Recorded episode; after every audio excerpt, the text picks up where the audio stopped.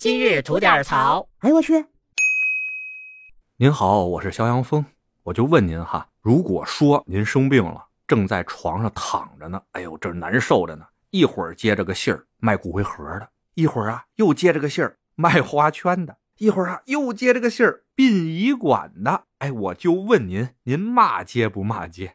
哎，您还别以为我是开玩笑，这事儿啊，它还真就发生了。说是在安徽滁州有一哥们儿阳了，哎，高烧呢三十九度多，都快四十度了。他呢是一个深度的短视频爱好者，为了纪念一下自己阳了啊，包括自己这个小刀拉嗓子的这个声音，他就录了这么一个视频。本来说嘛，一个人生病了哈，在他最脆弱、最需要安慰和关心的时候，发个视频说一下自己的情况。人家呢是想着让一些亲戚朋友或者网友说一些祝他早日恢复健康之类暖心的话。谁想到啊，他这条视频后面招来的是一帮殡葬商家，抢着要给这哥们办后事啊！这是。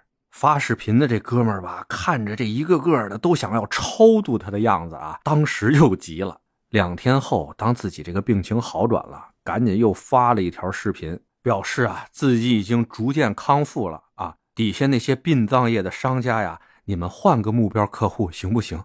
并且在这条视频里边啊，特别无奈的询问道：“现在这种情况，气氛已经烘托到这样了吗？”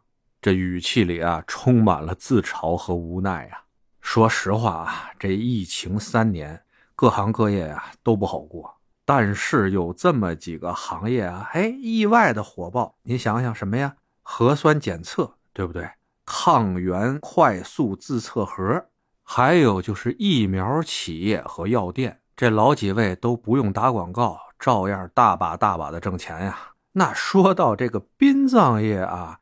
除了可能刚开始武汉那边有点严重以外，那这几年咱们管的比较严嘛，干他们这行的呢似乎很寂寥啊。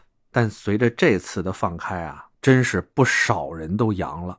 大家想想自己身边有多少杨康、杨过、王重阳惊现江湖，对不对？那那些有基础病的老人又有多少不幸中招并且离世的呢？我不知道。但大家可以从网络上看一看北上广这种一线城市各种名人的讣告发出来有多少？那结合这些，再想想普通家庭和广大农村的情况呢？他们可是没有渠道去发这种讣告的呀。那么就在这种情况下，咱们的殡葬业生意开始火爆了。他们这些从业者啊，觉得哎，自己的机会好像是到了。这帮哥们儿不等不靠。不哭不闹，主动挖潜，联系业务，热心服务，考虑周到。但是这种热心让人感觉不寒而栗呀。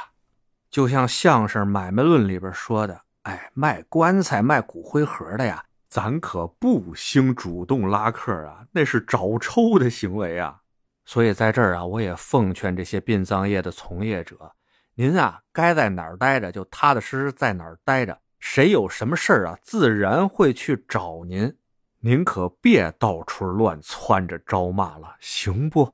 得嘞，想聊新鲜事儿，您就奔这儿来；想听带劲儿的故事，去咱左聊右看那专辑。期待着您的点赞和评论。今儿就这，回见了您呐。